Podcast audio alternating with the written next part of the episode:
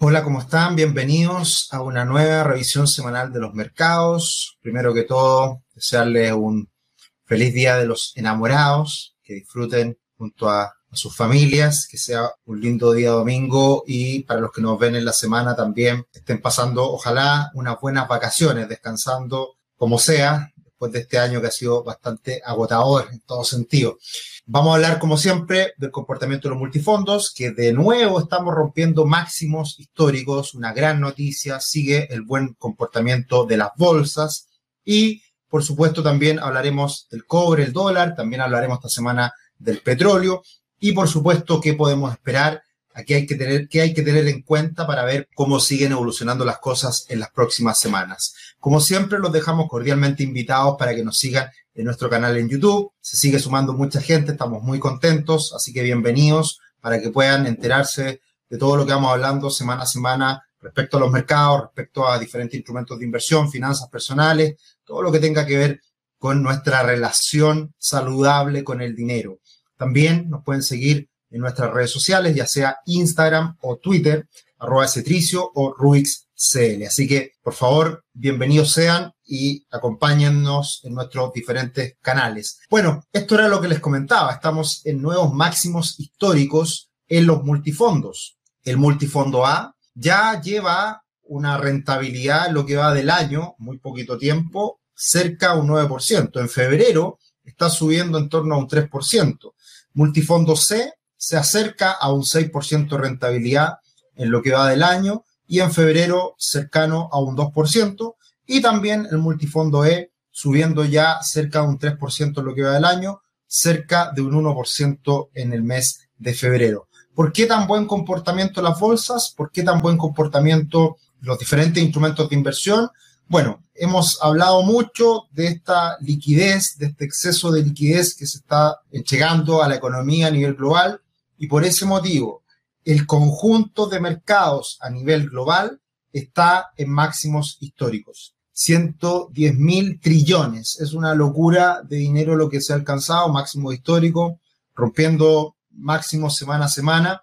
Y por ese motivo es que los multifondos están en estos máximos históricos. El comportamiento de las bolsas ha sido muy favorable y también en Chile el mejor ánimo se ve representado, se ve explicado también por la renta fija que ha tenido también un muy buen desempeño en el último tiempo. Así que todos los multifondos subiendo, todo alcanzando máximos históricos y este exceso de liquidez es el que está haciendo la tarea, es lo que está promoviendo las compras de diferentes instrumentos financieros y eso lo vemos semana a semana en diferentes, en diferentes ámbitos. Y por lo tanto, esta semana en los registros, todo muy positivo, bolsas norteamericanas subiendo más de un 1%, el VIX, el índice del miedo, cayendo un 4%, el Bitcoin no para de subir también, más de un 20% la última semana también, nuevos máximos históricos, ya acercándose a los 50 mil dólares. ¿Quién lo diría hace un tiempo atrás? Obviamente que no, no ha parado de subir, vamos a hablar de eso también.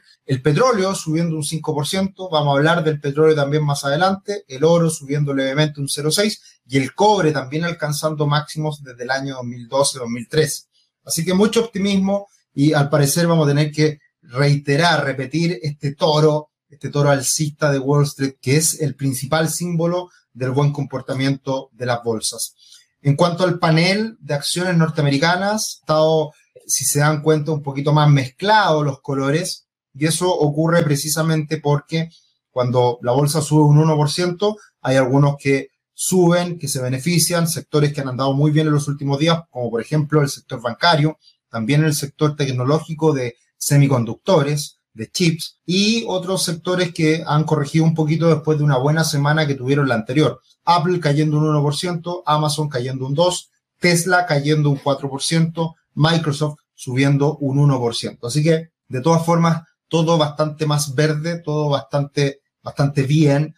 Eh, en un contexto global que sigue siendo beneficioso para la renta variable y para todos los activos de riesgo. Y acá hemos tenido un protagonista en las últimas semanas como es Elon Musk. Lo conversamos precisamente en un webinar que hicimos esta última semana que habla de inversiones, eh, de perspectivas de inversión para este año 2021. Hablamos de lo que está pasando precisamente con, con Elon Musk y esta imagen de investing creo que, que habla muy bien, representa muy bien lo que está pasando un poquito hoy día en el mercado. De lo que habla Elon Musk lo está haciendo subir. Y ahí tenemos el Bitcoin. Obviamente Tesla ha sido uno de los grandes beneficiados en el último tiempo de lo que ha ocurrido con este exceso de liquidez. Todo esto lo lleva a la luna también haciendo una pequeña reseña a su empresa que es SpaceX, que, que lanza cohetes a la luna. un poco, un poco de eso se trata la imagen. Y eso va de la mano con este salto que se pegó el Bitcoin esta semana alcanzando niveles de 48 mil dólares en medio de esta noticia en que Tesla anunció la compra de 1.500 millones eh, de dólares del Bitcoin y también eh, ya alcanzando este fin de semana los 49 mil dólares. Así que un muy buen comportamiento de las criptomonedas, el exceso de liquidez es lo que está impulsando a los mercados, sin duda. Lo hablamos en extenso precisamente en este webinar que hicimos de las perspectivas para este año. Y ahí tenemos el gráfico. Ya habíamos visto un máximo cercano a los 42 mil dólares en medio de esta noticia, en torno a 48 mil, ya en 49 mil. Así que los 50 mil están a la vuelta de la esquina y hay un muy buen panorama, un muy buen comportamiento que están teniendo las criptomonedas en el último tiempo, al igual que la gran mayoría de mercados, la, la gran mayoría de activos financieros. Y eso se debe a algo que hemos insistido en el último tiempo en el exceso de liquidez, política monetaria ultra expansiva, la Fed en máximos también históricos en su balance, en su hoja de balance, lo que quiere decir que está imprimiendo mucho, mucho dinero que está inyectando a la economía. También los gobiernos están lanzando planes de estímulo. se está debatiendo hoy día en Estados Unidos un plan de estímulo muy importante que está promoviendo el, el nuevo presidente Joe Biden y por lo tanto, la medida que se sigue inyectando dinero a la economía, los activos de riesgo van a seguir subiendo. Y acá tienen, tenemos una gráfica bien interesante que muestra cuál ha sido en el último tiempo el último movimiento de diferentes bancos centrales. Y todos los bancos centrales en el último tiempo han estado bajando las tasas de interés. Hay algunos nomás que, que le han estado subiendo por algunas situaciones muy puntuales. Algunos países nórdicos de Europa y también Turquía para defender a su moneda. Pero el último que hace un movimiento es precisamente México, que baja la tasa de interés al 4% y eso da cuenta de cómo el mundo se ha ido moviendo a seguir bajando las tasas de interés o promoviendo la expansión monetaria con medidas quantitativísimas, como se llaman las medidas cuantitativas, en donde se imprime dinero para de esa manera poder inyectar a la economía.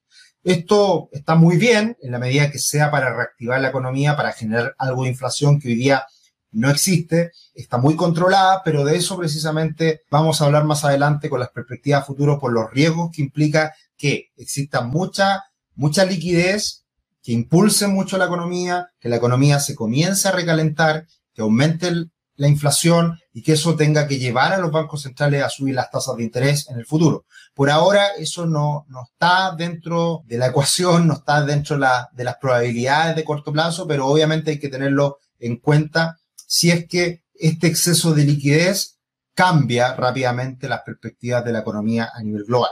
Así que eso hay que tenerlo muy en cuenta para ver qué es lo que ocurre con las bolsas en el futuro. Hasta ahora, todo bien, todo celebrando, todo muy alcista, no ha cambiado ese panorama hasta ahora y, y por lo tanto a seguir disfrutando en cierta medida.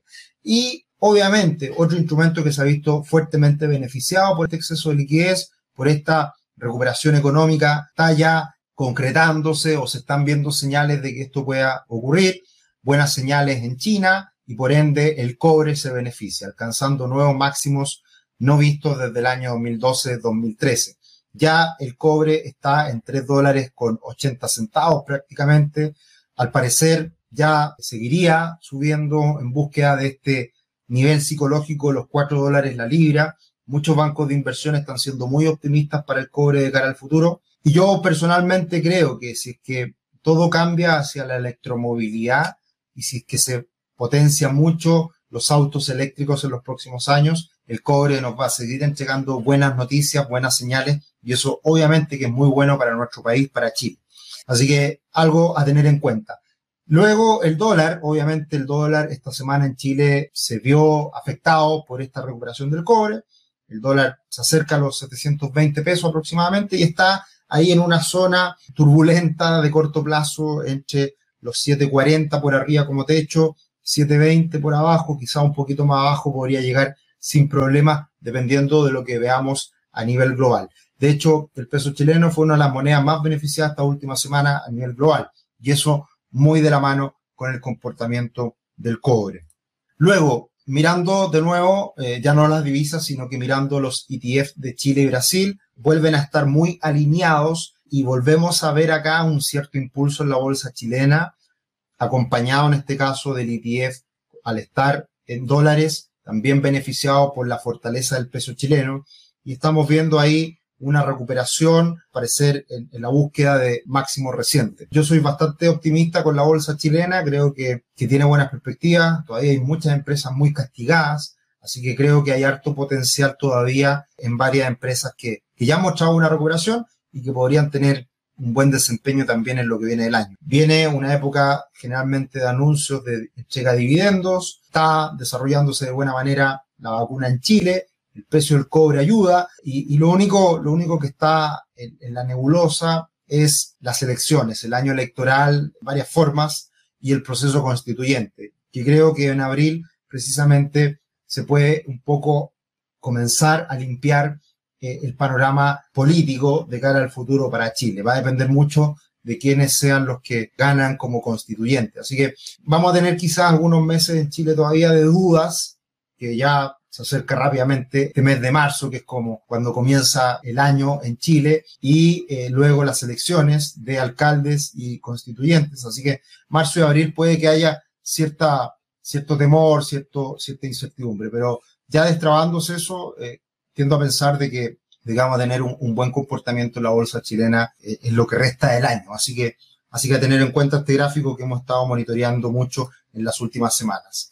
Y bien, ¿qué podemos esperar de cara a los próximos días, a las próximas semanas? Bueno, ha subido de manera considerable la tasa del bono de 10 años de Estados Unidos. Y ahí tenemos que ya está en un 1,2%, se ha recuperado mucho, y siempre la tasa de interés da cuenta de las perspectivas a futuro de la economía. Y si es que la tasa de interés se comienza a recuperar, es porque hay un buen ánimo, una buena perspectiva respecto al futuro. Y eso lo estamos viendo en Estados Unidos de manera concreta y va también muy de la mano con el cambio de expectativas en la inflación. Estados Unidos y Europa tiene objetivo de inflación en torno al 2% y por lo tanto lo que ha dicho los banqueros centrales del mundo, Jerome Powell, Estados Unidos particularmente, es que no le preocupa mucho de que la inflación aumente en el corto plazo porque hay un gap, una brecha considerable respecto a las inflaciones que hemos conocido en los últimos años. Entonces, todavía podría haber inflación en el corto plazo más allá de la meta, pero eso no sería preocupante para la Reserva Federal. Eso lo ha dicho de manera muy, muy clara. Pero hay que tener en cuenta de que esa inflación no se descontrole y de todas formas alcance niveles razonables. Y un aspecto importante para la inflación es el precio del petróleo. De hecho, en Chile tuvimos una inflación bastante elevada en el mes de enero, 0,7%, mucho más de lo que se esperaba. Y eso va de la mano con aspectos absolutamente estacionales de corto plazo, como son los precios de las frutas, verduras y también del precio del petróleo que ha estado subiendo de manera considerable en el último tiempo, afectando los precios de las bencinas. Así que si aumenta mucho el precio del petróleo, eso termina generando inflación. Así que ese es un aspecto hoy día a tener en cuenta. El precio del petróleo ha subido por buenas perspectivas económicas a nivel global, pero hay que estarlo siguiendo de cerca. Ya superó con crece los 50 dólares el barril, ya se está acercando a los 60 dólares el barril, y ahí hay un techo siguiente en 63, 64, que mientras no lo supere, eh, la verdad que hay que estar tranquilo, pero hay que estarlo monitoreando porque esto podría tener implicancias en la inflación en el mundo. Y ahí, por ejemplo, la, la, expectativa de inflación a cinco años en Estados Unidos se ha empinado a más del 2%, que siempre lo deseable es que se alcancen los niveles o en torno a los niveles objetivos de un país. En Estados Unidos sería el 2%, en Chile el 3%, y esta inflación proyectada a cinco años está algo por sobre esos niveles. Así que no sería raro que con esta recuperación económica con este impulso que ha tenido el precio del petróleo y con estas expectativas de inflación, que esto se vaya materializando y empecemos a tener inflaciones superiores en, el futuro. Si eso empieza a ocurrir, podría generar cierta preocupación en los inversionistas y detonar una corrección en las bolsas. Así que por eso hoy día me detengo en la inflación esperada, en las próximas cifras de inflación que, que están mirando detenidamente y en función de eso esperar eventualmente alguna corrección si es que esta inflación sube más de lo que se. Todo esto va a ir muy de la mano también con en cómo vaya avanzando el proceso de vacunación. En Estados Unidos, promedio los últimos, de los últimos siete días, 1.650.000 vacunados. Ha tenido pics en los últimos días Estados Unidos de 2 millones de vacunación. Con esto se demoraría ocho meses en Estados Unidos en vacunar al 75% de la población. ¿Cómo va Chile? La verdad que Chile va mucho mejor, vacunando más de 200.000 personas en las últimas semanas, promedio siete días, 183.000. Y a este nivel, si a este nivel sigue vacunando Chile, en cuatro meses estaría la población vacunada al 75%. Esto es muy positivo. De esto depende la recuperación económica en el mundo, teniendo en cuenta lo que pasa en Estados Unidos, en Chile respecto a esta vacunación. Y va a ser muy interesante lo que pase en la próxima semana en Chile porque ya se comienza a vacunar gente de menor edad. Bajo los 70 años es una población mucho mayor. También se va a empezar a vacunar prontamente a muchas personas de, que están ligadas siempre al servicio público, también profesores. Entonces, es probable que aumente incluso más las vacunaciones en el corto plazo en Chile y eso va a ir acelerando mucho el proceso. Así que esto es muy bueno y es cosa de tiempo solamente que las cifras comiencen a acompañar en cuanto a crecimiento económico. Ya algunos economistas anticipan que en los meses de marzo abril vamos a tener cifras probablemente incluso de dos dígitos de crecimiento en Chile. Hay que recordar que marzo del año pasado nos comenzamos a confinar. En abril Chile estuvo absolutamente paralizado, al igual que el mundo. Entonces, ya en las cifras de marzo y abril vamos a empezar a ver recuperación económica muy significativas y eso va a obviamente beneficiar el ánimo inversor y eso puede ser muy importante precisamente para la bolsa chilena por ejemplo. Los dejo cordialmente invitados a que vean los últimos webinars que hemos estado subiendo en la plataforma, en YouTube. Hemos subido varios webinars en las últimas semanas, una nueva sección. Esta semana tenemos webinar el martes con esta nueva sección. Pregúntele a Sergio Tricio. También próximo webinar, otro, el próximo miércoles otro webinar. Así que por febrero vamos a estar haciendo hartas cosas. Cualquier comentario que vayan dejando en cualquiera de los webinars los vamos a tratar de ir solucionando en esta nueva sección. Vamos a tratar de estar respondiendo en esta nueva sección. Estaremos haciendo una vez cada 15 días aproximadamente de, estas preguntas al asesor financiero. Así que los dejo cordialmente invitados para que nos sigan, nos acompañen y, y nada, sigan disfrutando las vacaciones los que tengan. Muchos abrazos, muy buena onda para este día del amor, que lo disfruten. Nada, nos encontramos la próxima semana, así que estén ahí pendientes a lo que vamos subiendo. Un abrazo, que estén muy bien. Chao, chao.